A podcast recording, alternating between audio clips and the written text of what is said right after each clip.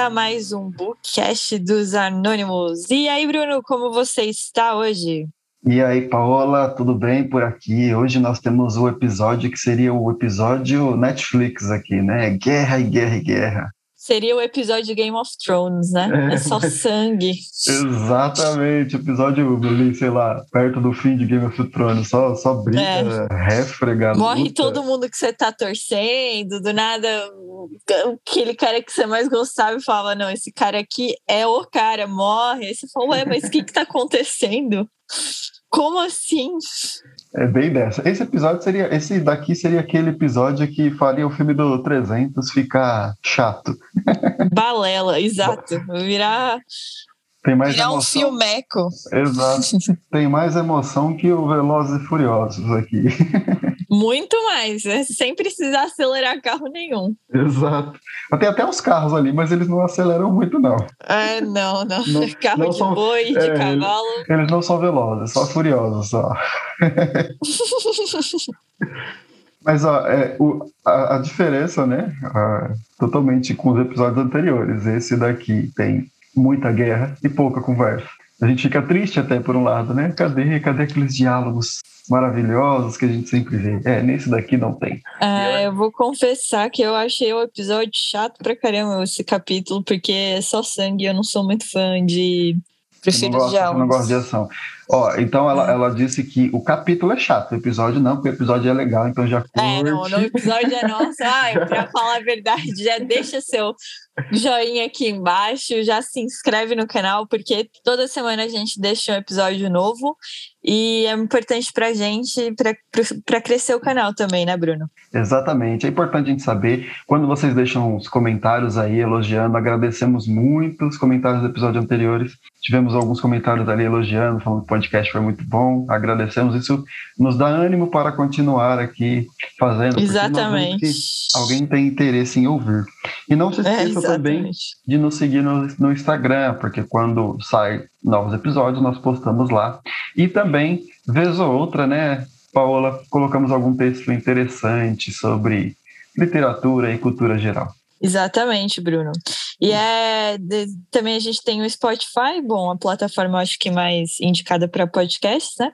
Aqui que a gente usa. E, ué, a gente está aqui a serviço de vocês, não é mesmo? Isso aí. Então, bora lá pro episódio agora, Paula? Bora, bora falar. Bora lá, sujar a mão guerra. de sangue. Nossa, sujar uhum. a mão, o rosto, a roupa. Isso aqui, isso aqui foi tenso. É. Olha, e a gente já começa daquela maneira, né? Atena, como sempre, falam que Ares é, é o deus da guerra. Isso é conversa. Deus da guerra é Atena. Balela, exatamente. A, a, Atena Quem... é a deusa da guerra, é a deusa da astúcia, é a deusa é, da, da, das criações e dos artífices, não é Hefesto. Ela é deusa de tudo. Essa, essa daí é, é multiuso, é bombril. Atena, era isso que eu ia falar. Atenas é a vulgo bombril, mil e uma utilidades. Quando você acha que ela não pode mais se reinventar, ela vai lá falar: ah, não, mas eu também faço isso. Exato. Essa, ela... Poxa, oh, ela, ela tem alguma é... coisa que você não faça apenas? Não. Ela é, ela é da guerra como Ares, é bonita como Afrodite. Como Afrodite. É inteligente e astuciosa como Zeus, sabe fazer artífices como Hefesto, e ainda tem a sua parte que é específica, que faz as tramas, né? É. As tramas das mulheres, ou seja, as costuras e etc. Então ela, ela é única, não tem como. Eu, eu não e você vê que ela. Cavaleiro do Zodíaco depois de, de ler Homero. E, e, você vê que ela é tão especial que até a descrição, Laura, uma, um fato que hoje é banalizado, né? Mas que naquela época era muito valor para a mulher, que é a questão dela ser casta, né? Atenas era uma, uma virgem. Exato. Então é, é importante até ressaltar, ela é tão especial, mas tão especial, mas tão especial, que ela tinha todas essas qualidades e ainda por cima ela era virgem. Pois é, ela era realmente a mulher empoderada de verdade, essa daí. E, e é. interessante, quando ela está criando a mulher, quando estão criando a primeira mulher, lá no, no mito de, de Pandora, né, e Prometeu, ela é a mulher, ela ensina, né, a, a criar as uhum. costuras e as tramas para a mulher. Ela está ali, ela está em todo lugar, Atena. Atena é onipresente. Onisciente, onipresente, bonita, né? Não, tá, a gente vai O Efésio vai ficar, ficar triste com você. É, a gente tem de fazer um podcast para Atenas, que eu realmente a minha deusa favorita. Eu já falei isso antes, mas é que Bom, pessoal, dá para entender, né? Porque aquela deusa favorita. É, desse, dessa forma não tem como, não tem como. Mas então, vamos, vamos falando agora sobre o canto. Que este canto, eu diria que é o canto que fica que uma certa pessoa fica muito famosa. E é a pessoa, o Diomedes, o, o Aqueu Diomedes, né? O rei ali. É... Diomedes que é filho de Tideu, né, Bruno? Exato, que era, era príncipe de Argos Exato. E que era príncipe de Argos antes e depois do reinado de Agamenon, né? E ele é considerado um, um herói na Guerra de Troia, né? Exatamente. E nessa, e nessa trama de hoje, a gente vai perceber que ele tem a ajuda de alguns deuses, não é mesmo? É, principalmente dessa que a gente falou, né? Dessa espetacular Atena. Ela, Exatamente. ela deixa ele incitado, deixa ele possante, né, diríamos assim, deixa ele ígneo, esfogueado.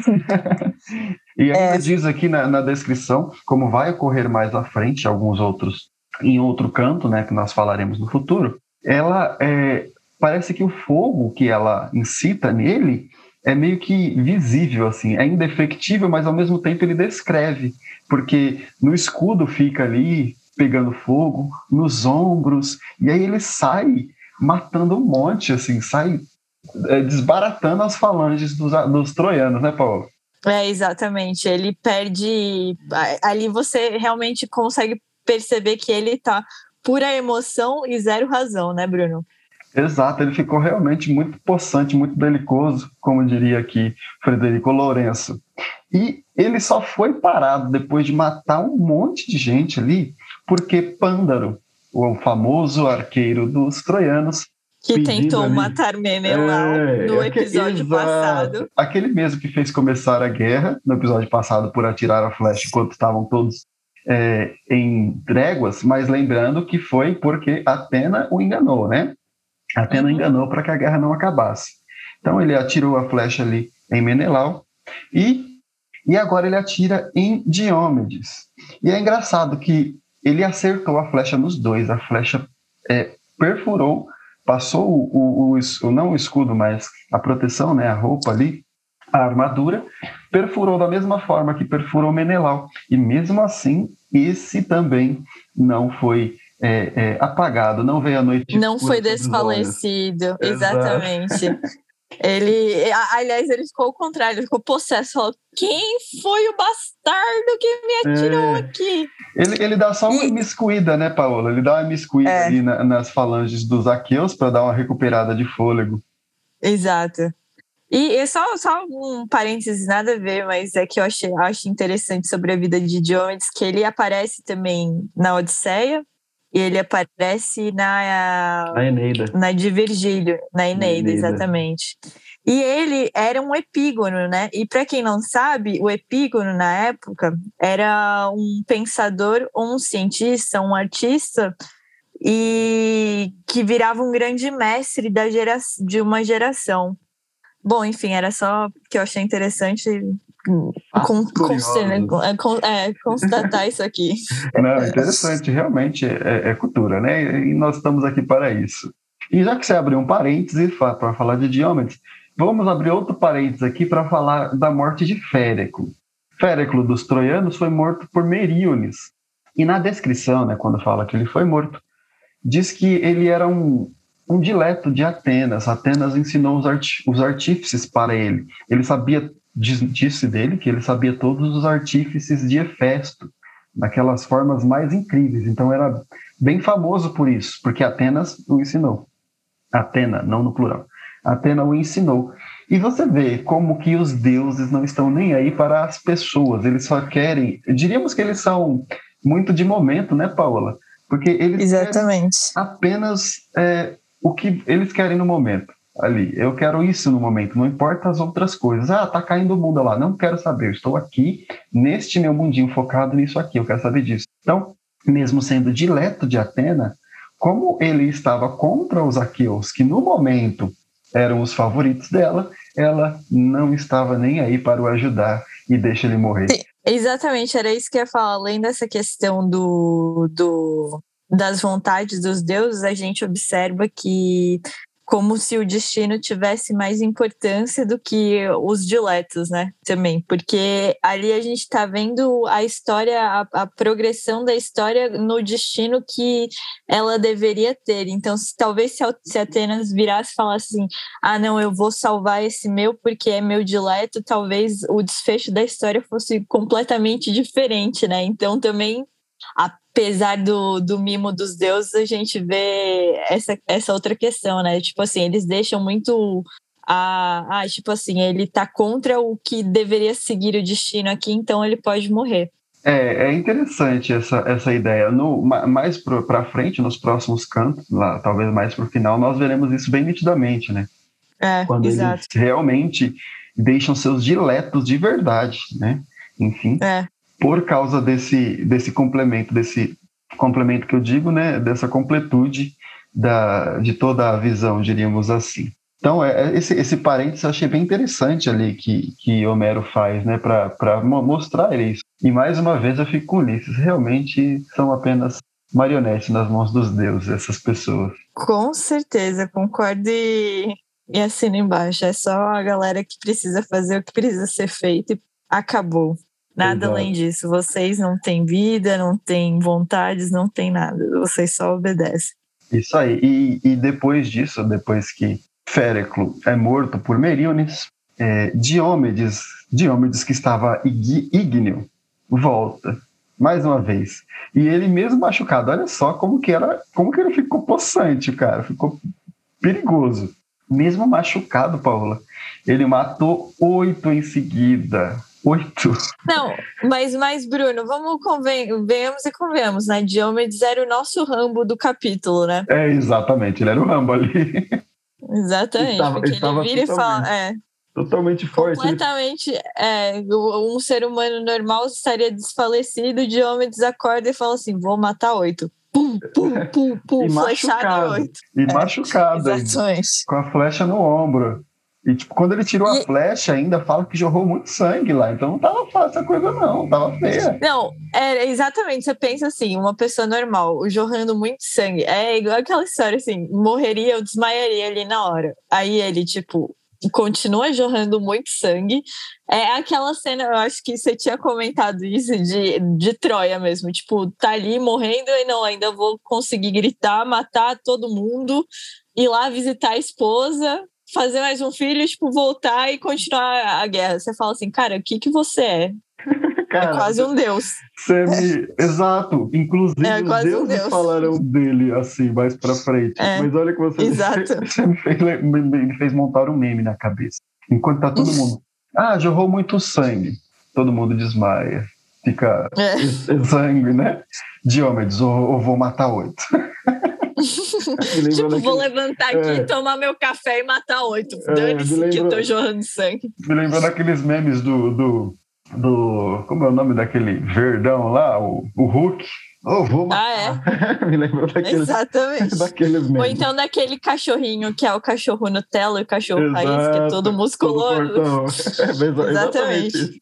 Este meme, vamos fazer esse meme aí. Vamos mandar para os grupos.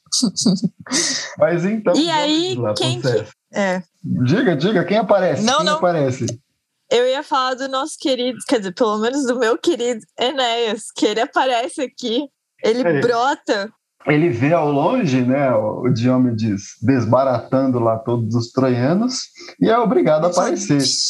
Aí ele fala, vixe, deu ruim agora. Aí quem que ele vai chamar, Bruno? Ele vai vira pro Pândaro e fala, cara, era para você acertar ele, você não acertou, não. Aí Pândaro, ai, eu tentei, eu acertei ele igual eu acertei Menelau. Aí, bom, quando ele fala isso, você já pensa, né? Bom, se você acertou ele igual você acertou o Menelau, então deu ruim, né? Porque o Menelau só ficou bravo. Só ficou mais puto. Exatamente, só ficou mais irritado. E você vira e fala que você acertou, hum, deu ruim. Exatamente. Bom, eu... que acertou o Menelau, como a gente já tinha dito, vai lá e tinha acertado Diomedes, e Enéas fala para ele: Ó, oh, você não tá vendo o cara ali matando todo mundo? Cadê sua fama de famoso arqueiro? Você que deveria acertar ele lá e acabar com esse, com esse, esse cara tá parecendo um deus aí matando todo mundo. E aí Pândaro fala, né, exatamente isso. Não, mas eu já acertei, velho, você não tá entendendo. Eu acertei esse cara e ele não para, ele tá possesso aí de alguma coisa. Deve estar tá com algum é. deus o ajudando. Não, é com certeza. Não, e é mais engraçado, né? Só um parênteses, nada a ver aqui, mas é, Enéas dá uma daquelas tia avó de festa de Natal, né? Tipo, ah, mas como assim? Seu primo já passou em 30 concursos públicos e você não passou em nenhum ainda? Exatamente. Fechando parênteses aqui, era porque Enéas fica muito chato quando ele aparece aqui, apesar dele ser um personagem interessante. É, mas é, é muito é, engraçado. Todos assim. eles têm um momento assim, né? Um momento de certa forma, é, é chatinho e, na hora. E, e, errado, né? Diríamos assim, exato. Assim, porque e, ele estava se esforçando, é, Pândaro ali. Diga. É. E para quem não sabe quem é Enéas, ele é filho da nossa querida deusa Afrodite Exato. e de Anquises, né? Volta lá pro só, canto 3. Exatamente, voltamos lá para o canto 3. Mas é só para. E ele também vai ser pai de Iulo, né? Exato, e vai não, ser. É, isso vai, mesmo. É, e, e vai ser o nosso, não, isso mesmo. o nosso ancestral, o ancestral dos latinos lá no. Exatamente, lá na Eneida. Na Eneida. Mas olha que interessante, vocês lembram também, no, falando em episódios passados? No episódio anterior, nós vimos lá Agamenon citando todas as falanges dos aqueus, e aí ele vai e repreende Diomedes, porque Diomedes estava parado lá atrás. Vocês lembram disso? Diomedes ficou quietinho, não respondeu. O que, que aconteceu nesse episódio? Acho que tá pensando assim, cara. Fala aí. Você vai ver quando eu começar a guerrear o que, que vai acontecer. Eu acho que agora. Só foi nutrindo a, a é. ódio, né? Tipo assim, tipo, é, outro dia eu tava vendo uma coisa, verdade. Tipo, ódio é igual uma planta. Você coloca ali, vai só nutrindo. Aí do nada o cara estoura, assim, é tipo uma árvore já com flores, você já não consegue mais tirar, a não ser por, por, por guerra, né? Tipo, então serrando a árvore. A gente vê Diomedes fazendo exatamente isso, né? Ele não digere a raiva que ele tem, ele só vai acumulando. É, então, eu, ele, ele, eu acho que ele parecia comigo, porque eu também não, não, não, não, não solto minha, minha raiva, fico só. Sério, Bruno? Então somos três. Ah, não, não acredito. é, eu também eu sou dessas. Eu estouro.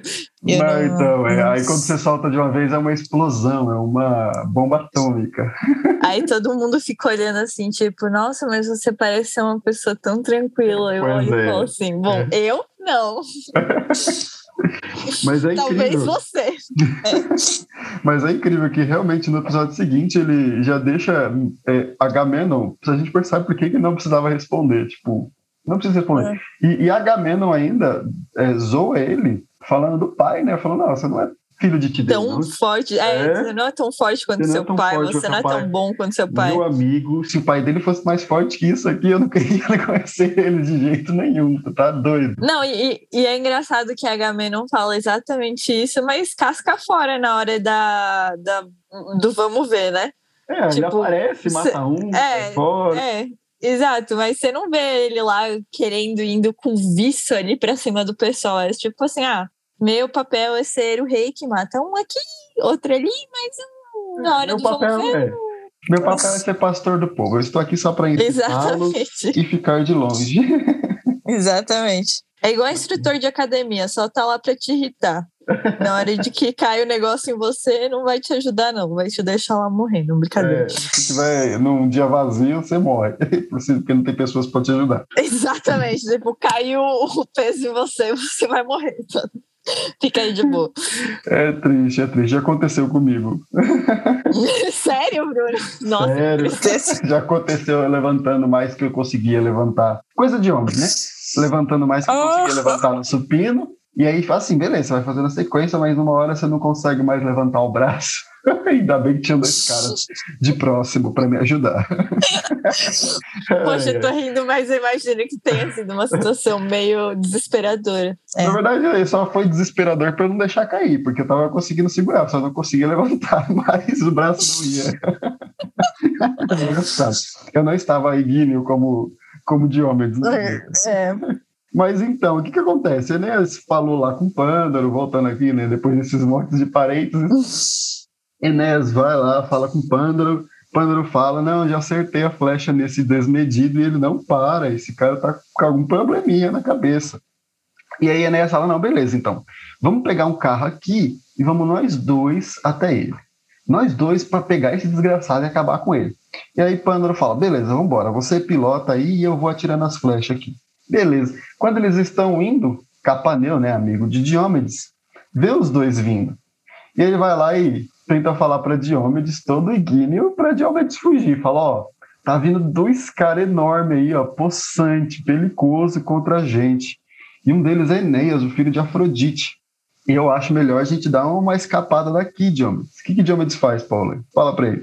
Ah, você tá maluco, meu irmão? Você tá falando que eu vou, vou, vou cair fora aqui do, da guerra e, e me esconder? Isso é coisa de covarde. Você tá achando que eu sou o quê, rapaz? Ele quase mata Capaneu ali na fala, falando: Eu não sou covarde, você fala isso porque você é um covarde, porque quem é covarde não faz isso. Enfim, ele dá um piti pra cima de Capaneu com razão. Porque é aquela história, né? Que a gente. Até acho que foi o Felipe G. Martins que falou no último é, episódio do, do Senso em Comum. Exato, falar, meu, você já tá dentro do túnel. Dá muito mais trabalho você voltar do que dá, dá o mesmo trabalho você voltar do que continuar indo, né? Então você continua assim, né? É uma, um ato de coragem falar, meu, daqui já não tem mais o que fazer, você só caminha para frente, não tem essa história de ah, vou voltar para trás. Agora já foi, vai e, e deixe o destino guiar o seu destino. Exatamente, ele ainda tava, sabia, bicho tava lá todo cheio da testosterona, tava com É, exatamente. Exatamente, ele tinha Atena ao seu lado, ele, ele tinha a força necessária e o ato de desistir, né, de falar assim, ah, agora eu tô cansado, o Capaneu falou está certo. Não, não, cara, continua, vai, vai, vai, vai. Se der ruim, deu ruim, mas você pelo menos tentou. Não, e ele nem pensou em dar ruim. Você vê como ele estava tão Exatamente. que ele pega Exatamente. e fala para Capaneu, ó, eles vão vir aqui. Se um deles pode até ir embora, mas os dois não vão, não, porque eu vou matar pelo menos um. E aí, é. se Atena me der a sorte de matar os dois e eu ficar com toda a fama. Você vê? Ele estava muito confiante. Ele sabia quem estava ao seu lado, tipo assim, ele tinha realmente a confiança. Fala, meu, não preciso me preocupar aqui. É, e foi, e, e foi exatamente o que aconteceu, porque é, Pândaro lança a lança nele, Atena dá uma desviadinha na lança para não acertar e passa por cima de Diomedes. Mas quando Diomedes lança, meu amigo, para quem acha bonito essa história, assim, essa época do mundo, né? Ah, e eram todos livres e podiam fazer o que queriam, era tudo bonito. Aham. Uhum. Primeiro que vocês veem aqui que quem luta, outra coisa importante, né, Paula? Nós já falamos, mas aqui fica demonstrado. Quem luta são os reis, meu amigo. Você podia ser o, o reizaço lá, poderoso. Você não ia ficar no seu banquinho esperando ser defendido, não. Você ia estar é. tá lá na frente ainda, você ia ser o dianteiro. E foi é. isso que aconteceu com Pândaro. Ele era um rei, né, que tinha muitas riquezas e não estava nem ali. Ele, era, ele veio como ajuda para os troianos. Como que ele morreu? Diomedes lançou e a lança entrou no nariz. Passou pela e Atena guiou até o nariz entre os olhos de Nossa. Pândaro, penetrou através dos alvos dentes. O bronze renitente cortou a língua pela raiz e a ponta da lança saiu por baixo pela base do queixo, ou seja, morreu de uma forma um bonita. Menos, né? Não, eu ia tentar fazer um pouco menos doloroso, mas já que você quis ler, como ah, o descreve. Não, não, tem que mostrar, é. Meu Deus, é, não, essa é descrição. É é, não, é tenso e eu fiquei triste, porque Pândaro era um dos meus, assim, né, dos 11 milhões de personagens que aparecem na lida, eu gostava muito de Pândaro. E ele morreu e... já na, logo de começo. É, é igual, é igual Game of Thrones. Você tá lá e fala assim, ah, esse aqui é o meu personagem favorito. E daí, tipo assim, dois minutos depois, no, no mesmo episódio, o personagem morre. E você fala. Tá, vou ter que escolher outro.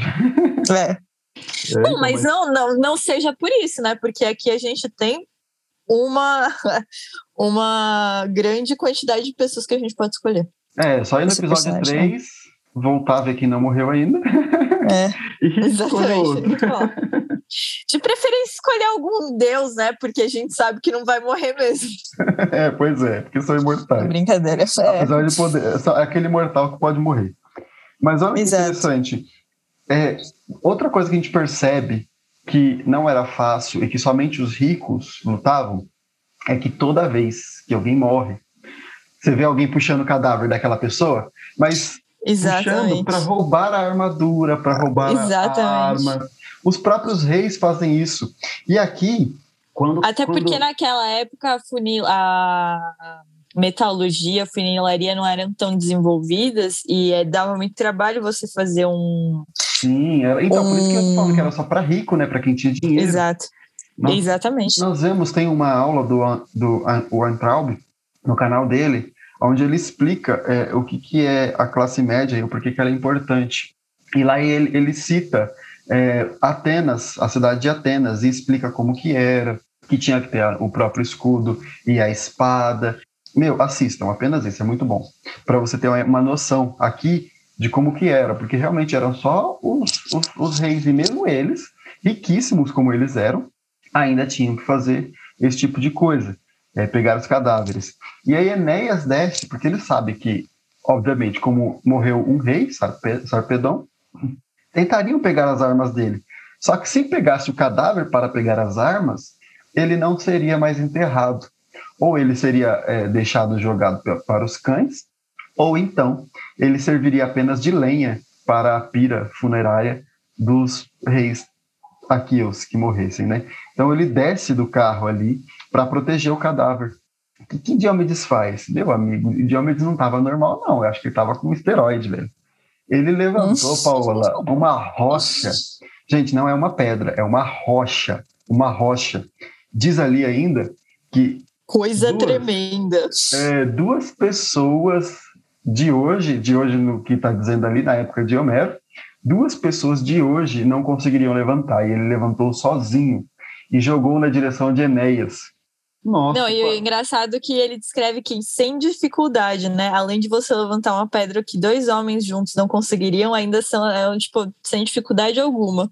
Olha, eu fico, eu fico pensando, porque Atena chama Diomedes mais para frente de baixinho. Ela chama ele de baixinho, não diretamente, chama indiretamente, mas chama ele de baixinho. Meu, se esse cara era baixinho o que, que, era o Hércules, então, meu Deus do céu? É, dá pra gente entender, a gente vai ter um parênteses aqui sobre Hércules, dá pra gente entender porque ele era o maior, maior é, dos, dos heróis gregos, porque povo forte, hein? Vou te falar. E ele lança essa, essa rocha Nienéias ali que estava para proteger o seu amigo Pândaro, o cadáver dele, para que não fosse pego, e acerta Enéas em cheio ali, acerta, sei lá. Eu só sei que Enéas desmonta todinho ele desmonta e vem a, a, a escuridão cobrir-lhe os olhos, né, Paulo? Exatamente. E, e aí Afrodite, a Afrodite vai lá e salva ele, né? Exato, ela tem que salvar o filho, né? Ela não vai, pelo menos o filho, ela não vai deixar morrer. É, não, ela. Exatamente, é isso é uma coisa importante, tá? Os réis mortais, gente, é tipo, foi pra privada. Agora, os filhos, eles ainda têm as dores, eles sentem como os humanos, né? É, é, para mim, o que eu acho fantástico é uma coisa meio banal, assim, mas o que eu acho fantástico é isso, que os, os deuses, eles são superiores até certo nível, porque eles são muito humanos também, né? É, e, e deuses são superiores, cada um na sua medida. A Afrodite, ela é a deusa do amor, ela não é da guerra, por exemplo, como a gente vai ver aqui. Exatamente. Ela salvou Enéas, e tentou fugir com Enéas dali, para tirar ele da guerra, para ele não morrer. E, e, ali, Mas alguém não deixou, não. É, exato. E ali diz que ele morreria, ele só não morreu justamente porque é, Afrodite veio salvar. Porque a, a, a, escuridão veio cobrir-lhe os olhos, mas a Afrodite Exato. salvou ele. Só que Diomedes não deixa ela fugir. Por quê? Atena fala para Diomedes no começo do canto que ele poderia é, lutar, é, era para ele lutar e sair desbaratando tudo, assim como ele estava fazendo. Só que não era para ele atacar nenhum deus, com exceção de Afrodite. Afrodite ele poderia atacar, os outros deuses não. E aí exatamente Exato. o que ele faz? Ele vai atrás de Afrodite, vai e não deixa ela, ela sai desesperada até que ele atinge o pulso dela, né? Com a lança. Exato, ele corta e, o pulso. É, e ela deixa Enéas cair. Imagina, eu, eu, eu meio que vejo Enéas caído no chão ali, fazendo uma, uma, é, uma força de imaginação aqui. Enéas caído no chão, Afrodite olhando para Diomedes assim, espantada, e Diomedes olhando para Afrodite todo nervoso. E Diomedes faz o quê? Dá uma rabada em Afrodite, fala: Afrodite, Você tem que sair daqui. Você não é uma deusa para esse tipo de coisa. Você não é uma deusa que é para estar em guerra. É, ele fala assim: afasta-te, ó filha de Zeus, da guerra e da refrega. Ou seja, você não, não, não pertence a este mundo. É, não é Não lugar. te basta iludires as mulheres na sua debilidade, mas pretendes entra, entrar na guerra. Penso que a guerra te fará estremecer só de ouvires falar dela de longe. E é verdade, né? Porque Exatamente. a Afrodite é mais sensível.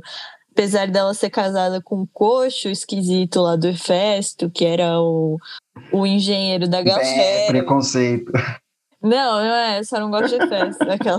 Eu realmente não gosto de Hefesto. Eu acho Hefesto um... Ah, não, todo, todos, já- todos nós já sabemos disso já. Estamos, eu, Exato. estou, eu estou literalmente. Você já tá de saco cheio de me escutar falando que eu não gosto Não. de Hefesto. não, é, mas eu Eu não piada. gosto mesmo. É, mas eu Eu realmente estou não. não... literalmente careca de saber que você não Exato. gosta dele. Foi mal, Bruno. Eu percebi essa sua risada aí, viu? Não, ela não está se controlando neste momento, gente. Eu tô dando uma de Pausa no podcast. Mas Não, olha, brincadeira. Mas olha, É. olha que interessante, ele, ele assusta, ele está tão possante que ele assusta uma deusa. E ele ainda dá uma Exato. indireta para ela, né? Porque ele fala: ah, já não basta você enganar mulheres, ou seja, não basta você ter enganado Helena e ter causado toda essa guerra. Tipo assim, ó, isso tudo aqui, Exatamente. isso tudo aqui É é culpa tua sua. culpa. É culpa sua. E você tá, tá indo aqui querendo ajudar eles, eu vou te matar. Ou sai daqui ou você vai morrer. E ela sai, Exato. ela, é, assim, ela viu que Apolo, né, salvou Enéas ali. Então ela sai dali da guerra espantada, assustada e vai para os píncaros do Olimpo chorar para sua mãe, Dione. E fala: Olha, um mortal me acertou aqui jorrou meu icor, meu. meu não é Meu sangue, sangue né? Porque eles são, sagrado, eles é. são exangues, mas jorrou meu icor. Por isso que eles são deuses, eles não comem pão como os homens, eles não bebem vinho frisante como os homens. Eles Só bebem- toma ambrosia. Ai, é, só ambrosia e, e só néctar, né, na verdade, e come. É, ambrosia. néctar e ambrosia. É verdade. Pô, e você, não sei se é aquela. Você, você já comeu ambrosia? Não, nunca comi, nunca me lembro. No, em Minas tem, é um doce bem famoso. É uma delícia, é um dos meus doces favoritos. É tipo doce de leite, aí fica meio coalhado assim, aí dá tipo uns negócios. Realmente parece comida de Deus, porque é uma delícia. Olha, pra mim. E néctar. hum. Pode falar, pode falar. Você já tomou néctar? Não, não, eu vou falar, vou falar néctar, eu só fico imaginando, tipo, hidromel. Não, eu fico imaginando hidromel. Sabe, tipo, o vinho de, de mel que o pessoal faz no interior? Aí em São Paulo o pessoal faz muito. Não conheço. Nossa, bom, viu? Vou- um negócio bom. Mas ó, quando falam em, em ambrosia, eu lembro daquele comercial da Ferreiro Rocher, onde os deuses estão comendo, o Ferreiro Rocher no céu e cai.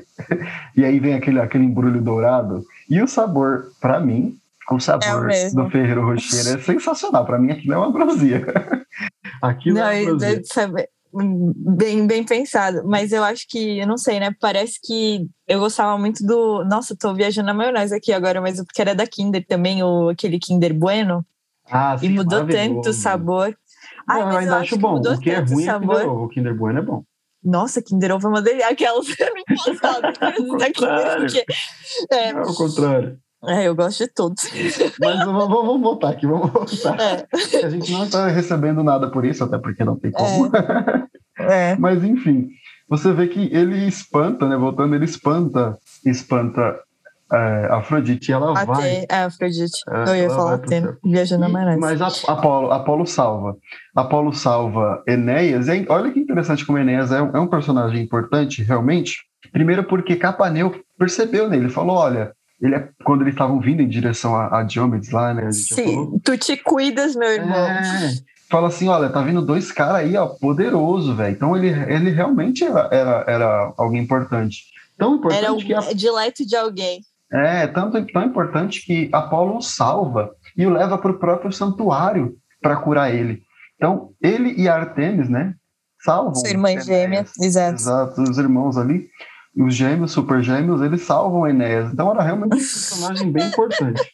Lembrando que Apolo era o, o deus que curava algumas enfermidades, né? É, ele era o deus das enfermidades, como nós já vimos no episódio 1. Exato. Então, ele, ele, ele dá e ele cura, ele tem a cura para a própria enfermidade que ele causa, né? Exatamente.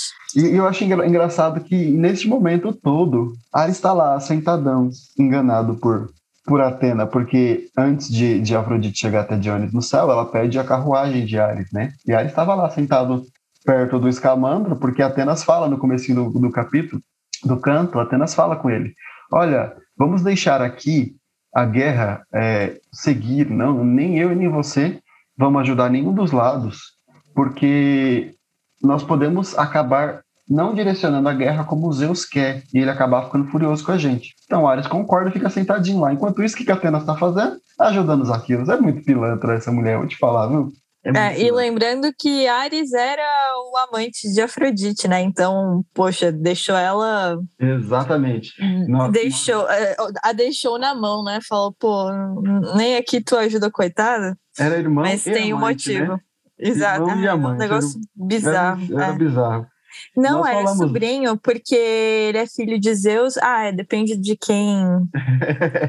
depende do conto. É, depende do conto, ele pode ser tio ou sobrinho, depende do conto, ele pode ser irmão, exato. É, é complicado. Mas enfim.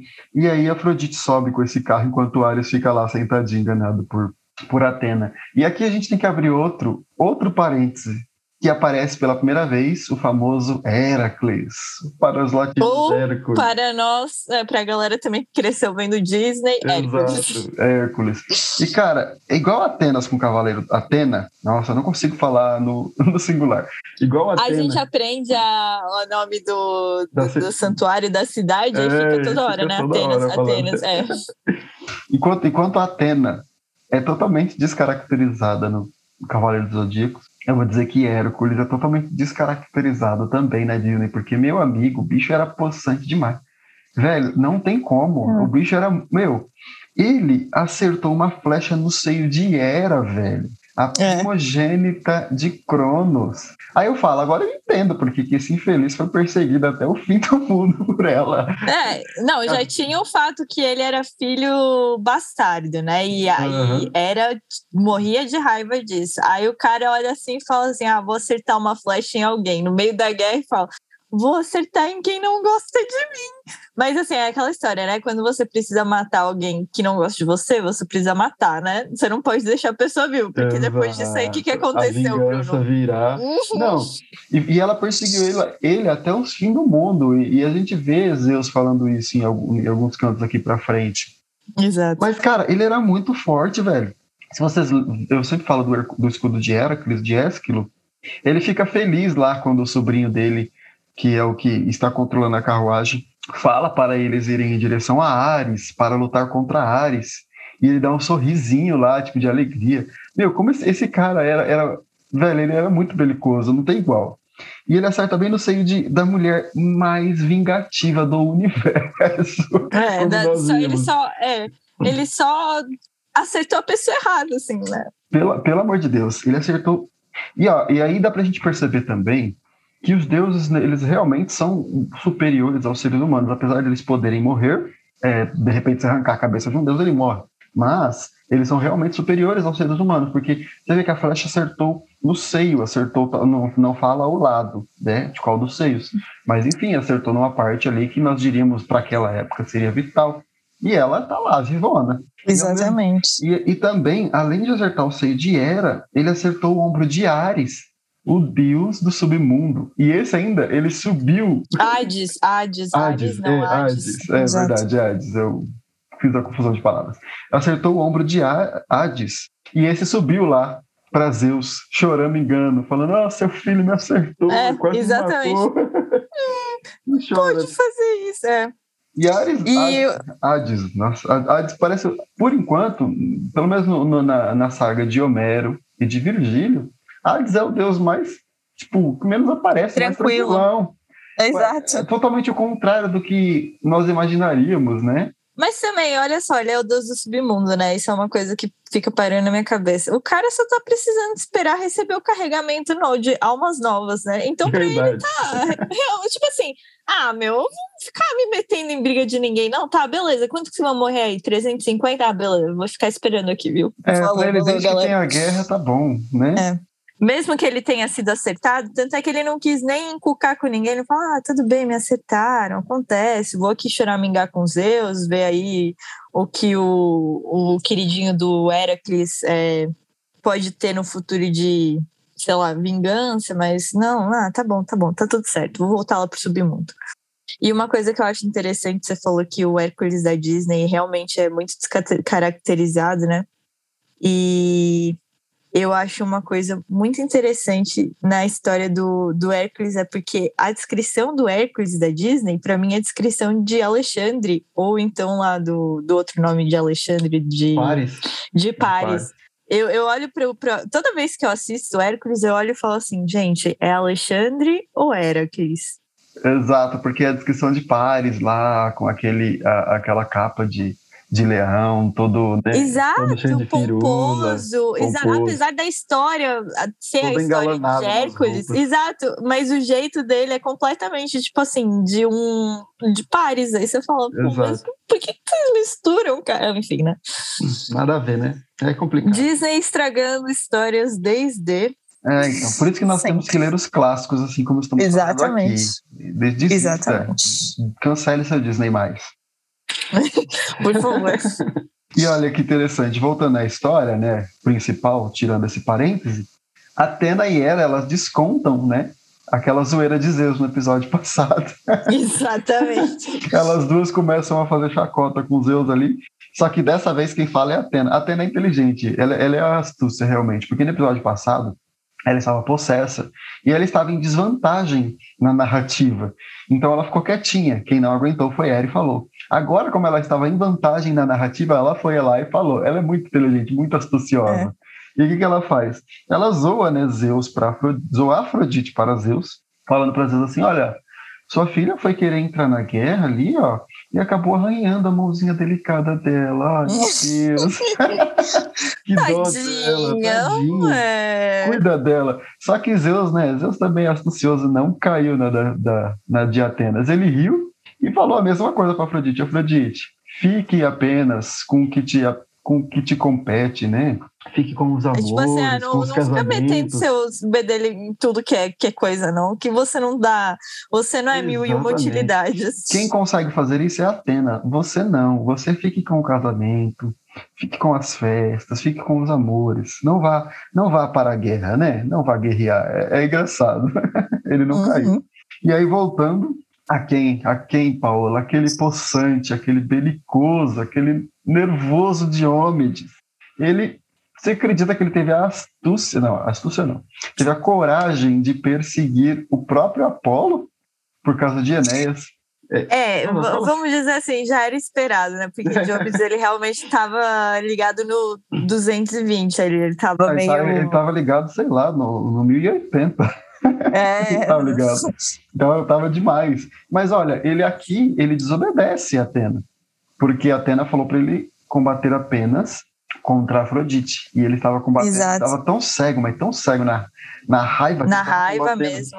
Mas eu até, eu até entendo, porque imagina você derrotar um dos maiores líderes do, do adversário. A mesma, seria praticamente igual você derrotar Heitor, nesse caso. Quase igual, quase igual derrotar Heitor aqui você conseguir matar Enéas. Imagina a glória que ele não estava vendo ali. Então ele ficou totalmente cego. E ele vai contra Apolo três vezes. E três vezes Apolo repele com seu escudo. Até que uma vez Apolo fala: é, é, desiste, Diomedes, né? Cede. Você é. não é, você é apenas um, um, mortal, você não vai querer combater com os deuses. E aí eu acho que ele lembra Exatamente. lá do canto 1, quando todo mundo estava doente por causa de Apolo, e fala: é, vai dar ruim, deixa quieto, vou, vou é, recuar um pouquinho aqui. Ele, ele lembrou que Apolo era um deus e ele falou: ah, não, não é para você, eu sou subordinado, realmente melhor eu, eu cascar fora. É, Dê, tá bom, tá bom. Era só Afrodite, né? Eu acabei esquecendo, eu me empolguei aqui, foi mal. Exato. E aí deixa quieto, né? E, e, e, e, volta, né? E recua. Mas você vê como ele estava realmente possesso, querendo matar todo mundo. E é engraçado que ele estava tão furioso que quando a Afrodite subiu, ela subiu não, quando ela chegou até Ares, ela fala para Ares ir para a guerra e fala: olha, você tem que segurar Diomedes lá, porque o bicho está tão, tão poderoso que ele combateria até o próprio Zeus. Olha o que ele fez com a minha mão. E ela fala isso para Ares. E Apolo fala a mesma coisa. Lembrando coisa. que aqui no episódio o Diomedes também aparece com o nome de Ti, o, o Tídida, né? É, porque é o filho do, do, de Tideu. De Tideu, exato. Não, só, só um parênteses, só para o é, pessoal é, é, começar a ler. Coisas. Parece um Tídida aqui. Quem, quem é esse é, cara? É esse não é? Diomedes. É. é igual os Átridas. É, a gente tem que ir pegando essas coisas aí como plano de fundo. Mas você Exato. vê que Apolo, quando sai, também fala que Diomedes também combateria contra o próprio Zeus. Então, realmente, o bicho estava muito forte, velho. Fala a verdade. Ele estava muito, muito poderoso aqui. Não, não, não é, ele, eu acho que, assim, realmente, o, o nível de raiva que apareceu em Diomedes só em Era, né? Quando ela dá um piti dela. É. Eu acho que ele estava é, ele tava possesso por Era e não por Atena aqui. é, exatamente. Mas Bom, aí a gente. Ah, diga, diga. Aí. Ah, não, era isso que eu ia dar, dar continuidade, que aí agora aparece outra personagem principal aqui na história, de novo, né? O Heitor. Exato, esse daqui é o, o principal dos troianos. É, e é incrível exato. porque ele é filho de humano, inclusive nós veremos episódios futuros aqui, ele é filho de uhum. humano com humano, e mesmo assim é o mais poderoso da terra de Troia, mesmo Enéas sendo filho de Afrodite. Você vê como que Exato. algumas coisas são interessantes, né? Alguns filhos de deuses também são mais fortes que outros. Nós vamos ver aqui mais para frente também, tem um filho de Zeus aqui que também não é aquelas coisas. Não é um Hércules, é. por exemplo. Bom, não dá spoiler, não. Só é, não, mas não, é... não tá tranquilo. Não tá tranquilo, eu tô brincando. E, e, é engraçado que Heitor tava meio desmotivado, né, Bruno? Ele tava meio desencorajado, né? É, e aí, quem que chega aí na história? Chega Sarpedão, né, pra dar uma repreendida nele, né? Fala, meu, acorda! Fala, ó, vamos lá, tá? Olha, olha o que, que esse cara tá fazendo aqui com, com toda a sua potência, está desbaratando todas as nossas falanges e você está aí de lado, distante da, da parte mais importante da guerra, né? O que, que ele fala, Paula? Diz aí. Ele deu, ele deu uma de Agamenon, né? Ele chegou lá no Heitor e falou: Heitor, onde que tá a força que tinhas antigamente? Afirmavas que sem hostes nem aliados defenderia sozinho a cidade, ou seja, sem ninguém ao seu lado, você ainda cons conseguiria defender Troia. Pois agora nenhum desses consigo vem nem descortinar, mas amedronta-se como cães receosos de um leão. Ou seja, você tá bundado, meu filho. Acorda, levanta, toma é. um café. Ou seja, você fala muito e faz pouco, né? Exatamente. Você tá falando muito fazendo pouco. É, é, é tenso, eu vou te falar, viu? É tenso. Mas aí, Heitor, é, ele, ele volta assim, né? Depois dessa repreendida. E é interessante. E só, só contextualizar que Sarpedão ou Sarpedon era também filho de mortais, do seu pai era, era Evandro, né?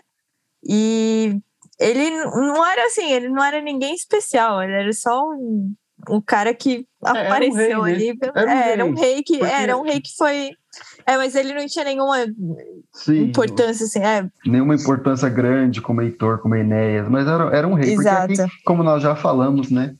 É a guerra dos aristocratas aqui, só aparecem os reis. Exato. Só aparece a, a nata da nata ali. Exatamente. E depois dessa comida de rabo que Heitor levou, quem retorna? Enéas retorna, depois de ser curado por Apolo e Artemis. Apolo e Artemis. Ele retorna à guerra ali, colocam ele, tipo, cura ele rapidinho e já joga ele de novo de volta ali no meio do, da, da guerra e ele já está lá 100%, o que, que ele faz? Já mata os dois filhos de Diocles. Mata ambos Exato. os filhos de Diocles. E quando Menelau vê isso, ele fica furioso. Lembrem, lembremos-nos que Menelau era dileto de Ares, mas Exato. Ares estava do lado dos troianos. O que, que Ares faz? Ares incita Menelau para ele, para ele ir lá para frente né, e para a dianteira é, cuidar dos corpos dos filhos de Diocles para que não fossem né, carregados pelos troianos. Mas ele incita Menelau com o intento de que Menelau fosse morto por Enéas. Olha só, Paula. Aí nós lembramos daquele parêntese lá de, de Féreclo, que Atena não estava nem aí para ele, da mesma maneira é, Menelau. E Ares. É, Ares não estava nem aí para Menelau. Desse, dessa mesma maneira. Porque, como nós falamos no episódio anterior, se Menelau morre, acaba a guerra porque não tem mais motivo, Exato. não tem mais motivo para guerrear. O Na verdade, Exato, e é engraçado porque Ares não estava nem aí para a guerra porque Atenas havia Atena havia conversado enganado. com ele enganado. antes. Ah, enganou. enganado. É, vamos ser sinceros, né? Enganou. E então ele tava lá e tipo o Menelau falou: "Ô, Ares". Aí ele: "Oi. Ah, tá bom, pode ir lá para frente, então vai lá. Não tá tendo guerra nenhuma, não, vai lá". É, então, foi lá, mandou o Menelau lá para frente, justamente assim como uma armadilha, uma artimanha, para que Menelau fosse morto, morto pelo por Enéas, já que tinha acabado de voltar. Então a gente vê aí que realmente, mesmo você sendo dileto dos deuses, se a causa maior. Eles não estão nem aí para É, vocês. Exatamente. E aqui, se Menelau realmente morresse, se Menelau realmente morresse, acabaria mesmo a guerra, como nós vimos no episódio passado. Então, nesse sentido, Ares foi mais além, né? Ele, ele ia acabar com todo, toda a trama de Zeus, que queria apenas, Exato.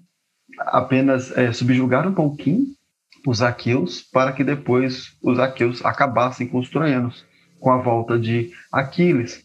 Mas se Menelau morresse, não faria sentido nenhum tudo isso, porque o maior interessado nessa guerra, que era Menelau por causa de, de Helena, morreu. Você vê, então, Ares, ele volta já daquele jeito. Então, inclusive, é por isso que Zeus fala que ele é o filho mais odioso, né? E ainda diz que se ele fosse filho de outro deus, que não fosse dele mesmo, ele seria muito mais rebaixado no Olimpo do que ele é. ele diz que. É. E, e, também é interessante que a gente vê que nem os deuses assim gostam mesmo de guerra, né? Tirando Ares. Ares é o único que realmente gosta de guerra. Mas Zeus diz que Ares é odioso porque ele é o deus da guerra, é o deus que faz guerra. E ele ainda fala lá, você fica o tempo inteiro guerreando e fazendo guerra, você não para. Você é o mais odioso. Ele é o pentelho. Exato. É, você é o mais odioso de todos os deuses. Então, até o, nem os deuses gostam das guerras também. E aqui abre outro parênteses, né, Paola? Aqui temos o neto e o filho de Zeus lutando. Olha que coisa interessante. Exatamente, aparece Tlepólemo, né? Não, esse nome é realmente... Tilépolemo. É, Tilépolemo, é. E Sarpedon. Agora, lutam, o mesmo Sarpedon que incitou Heitor, né, ele era filho, vocês só bastem escutar lá o canto 3, ele era filho de Zeus. Enquanto Tilépolemo, ele era filho de Hércules, que era filho de Zeus. Então é o neto Ou seja, de Zeus. ele era neto de Zeus. Exato, neto de Zeus contra o filho de Zeus.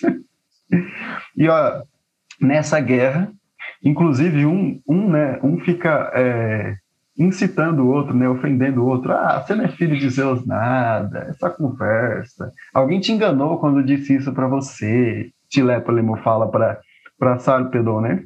E aí Sarpedon Exato. fala, ah, vamos ver então quem vai vencer aqui. E Sarpedon acerta Tilépolemo também num ponto vital e o mata.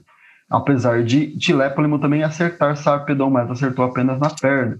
Então, é, os dois foram feridos, mas um foi morto, enquanto o outro, ele mesmo tendo escurecido e desmaiado, depois que a lança foi tirada do, da sua perna, ele desmaiou ali por alguns segundos, diz que ele perdeu a consciência. Mas Exato. ele continuou vivo. E quando Ulisses viu Tilépolemo morto, ele vai lá, ele fica enfurecido. O que, que ele faz? Dá uma de Diomedes. Vai lá e mata seis. Ah, você matou o meu! Vou matar Exato. seis! Matou meu amiguinho aqui, olha só. Foi lá e matou seis, Ulisses. Então, assim, ele pouco aparece. E quando aparece, ele tá mitando. O meu favorito. Sempre que aparece, ele tá mitando de algum jeito, Ulisses aqui. E aí mata seis. E ele só não matou mais porque Heitor chegou. E se Heitor não tivesse chegado, ele mataria com certeza mais pessoas ali. É incrível é, é, é a força que esses heróis tinham, né? E aí a gente vê que Exato. aquela, ali no Trabalhos e Dias de Hesíodo, quando ele menciona as eras dos homens, né? Que ele passa é, explicando, parecido com Daniel 2, que fala que as eras dos homens era ouro, prata, bronze e ferro, né? Em Daniel 2 é assim. Então a cabeça de ouro, peitos e braços Um peito de, prata, é, a, a cintura Bom. de bronze, as pernas exato. de ferro. as pernas de ferro Exato. os pés de barro. Hesíodo é da mesma época de Daniel ali. Olha que interessante, porque é ali do século VII. Então Hesíodo também fala também desses reis, desses reinos dos homens, diríamos assim. Só que no meio ali, depois do de prata, se eu não me engano, ele coloca um reino dos heróis. que interessante. E, e esse reino dos heróis é justamente desses aqui que nós estamos vendo: Hércules, Aquiles, Diomedes, Agamenon, Menelau e etc. E Heitor, né, Enéas. Então, segundo ele, este é o, é o reino dos heróis. Então, por isso que eles eram mais fortes do que todos. Então, a, a, olha só, os dois eram da mesma época, Daniel e Exíodo ali. Daniel foi escrito lá pelo sétimo século antes de Cristo também. É, dá para ver isso pelas, é, pelo tipo de letra quando é escrito em aramaico. Mas enfim, e aí você vê a relação, né? Você vê que as histórias elas meio que, que se conversam ali. Se entrelaçam. É, Exato. apenas a questão dos heróis no meio ali. Apenas parece que aconteceu assim, tipo, já existiam esse tal mito do ouro, prata, bronze e ferro, e de repente Exildo usou isso, né, para colocar ali na sua história e enfiou ali apenas um, um deus, é, um deus não, né, um reino dos, um reinado, uma era dos homens, dos homens heróis. Enfim, apenas um parênteses aqui. Então esses, esses, esses heróis eram realmente espetaculares. E aí nós temos é, outra vez quem estava fazendo tramas? A Atena. a Atena e era sempre tramando alguma coisa. Exato. Atena, e dessa vez elas... É a deusa da trama, né? É, e dessa vez as duas decidem, por isso que eu falo, é carne e unha, né? Elas decidem descer, descer juntas, né? Do Olimpo. Do Olimpo. E a gente vê a descrição da égide de Zeus, que é vestida por Atena, né? Não, essa égide... Oh, Paula, leia pra gente, por favor, porque essa descrição é sensacional. É linda, né, Bruno? Porém, Atena, filha de Zeus, detentor da égide, deixou descair sua veste macia no chão de seu pai. Veste bordada que ela própria fizera com as suas mãos, vestiu a túnica de Zeus que comanda as nuvens e envergou as armas para a guerra lacrimosa. Em torno dos ombros atirou a égide burlada, terrível, toda ela engalanada, de pânico, Nela está a discórdia, está a sanha, está o gélido assalto, está a cabeça monstruosa da górgona, terrível e medonha, portento de Zeus, detentor da égide. Na cabeça colocou o elmo de dois chifres e quatro bossas, dourado, equipado com os peões de cem cidades. Cara, essa descrição só. é apaixonante, né, Bruno? Nossa, essa descrição é, é... E aí você percebe da onde surgiu né, essa ideia de, de fazer a descrição, por exemplo, do escudo de Heracles, o escudo de Hércules, lá por, pelo próprio Exildo. Você vê também a descrição do escudo de Enéas na Eneida, depois que a Hefesto faz para ele. Então você vê que aqui é a primeira vez que a gente vê uma descrição, surge com a égide de Zeus. E você acredita que eu pensava que égide era um escudo antigamente, Paula? Eu sempre fiquei pensando ah, é? que era um escudo. Aí depois de ler que eu descobri que não era escudo. Mas é interessante que fala que ela estava engalanada de pânico. Olha isso, velho. Ou seja, ela estava com pânico. O pânico era tipo a gala dela. Era, meu, não sei nem descrever. Era, meu, é, dá um arrepio na hora de você ler. Ou que... seja, tenha medo. É, Traduzindo, então, tenha é medo. Tenha...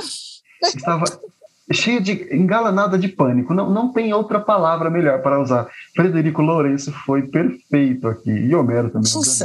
Mas olha só, e ainda fala que estavam desenhadas algumas deusas, né? A própria discórdia estava ali. Você vê, a discórdia estava pintada ou desenhada. A Górgona, né? Nós sabemos quem é a Górgona, terrível e medonha. Meu, a sanha, o assalto. Sanha, o, o gélido assalto, cara. Exato. Descrição sensacional aqui da Ege. É. Bom, eu acredito que, da minha parte, não, não tem mais nada é, a acrescentar exatamente ali no contexto da guerra. Apenas algumas considerações finais. Você tem alguma coisa a acrescentar aí, Paola? Ou então já quer fazer as suas considerações finais? Não, acho que a gente pode partir para as considerações. Então, beleza. É, eu, vou, eu vou fazer apenas uma consideração final, que é um detalhe que você pega ali lendo um capítulo. Obviamente, eu não tenho este número exato, mas diríamos assim que Aparentemente, a cada 10 troianos mortos, morrem apenas dois aqueus aqui. Você percebe que quando começa a matança, você vê lá, Diomedes mata seis, aí Enéas mata dois. Exato. Você vê, é, cada, a cada, mais ou menos assim, a cada 10 mortos ali, por, de cada 10 troianos mortos, é, dois, do, dois aqueus apenas morrem. Então é um estilo de narrativa. É um estilo de narrativa, aparentemente, de Homero, já demonstrando que quem será o quem será o, o vencedor, né? Quem sairá vencedor no final dessa guerra toda. Já, já vai te induzindo ao fim da história, né? Tipo assim, ó, já começa a entender pelos pequenos detalhes que aqui a gente vai caminhar para quem vai vencer a, a guerra. Exatamente. E você tem considerações finais a fazer? Não, esse capítulo é realmente. eu não gosto. A Paola desiludida. A Paola, ela, ela é de Afrodite, ah. ou, ou seja, ela é de Vênus e não de Marte. sou zero a pessoa que gosta é... de descrição de guerra, assim. Ela é prefiro. De, não de Marte, gente, então ela não tem, ela não gosta dessa parte da guerra, ela gosta da parte do diálogo, das conversas profundas, que ela é uma intelectual, Exato. é o nosso orgulho, nossa, nossa intelectual aqui do do clube do Bookcast. então é isso aí, pessoal. Este foi o canto 5 da Ilíada de Homero.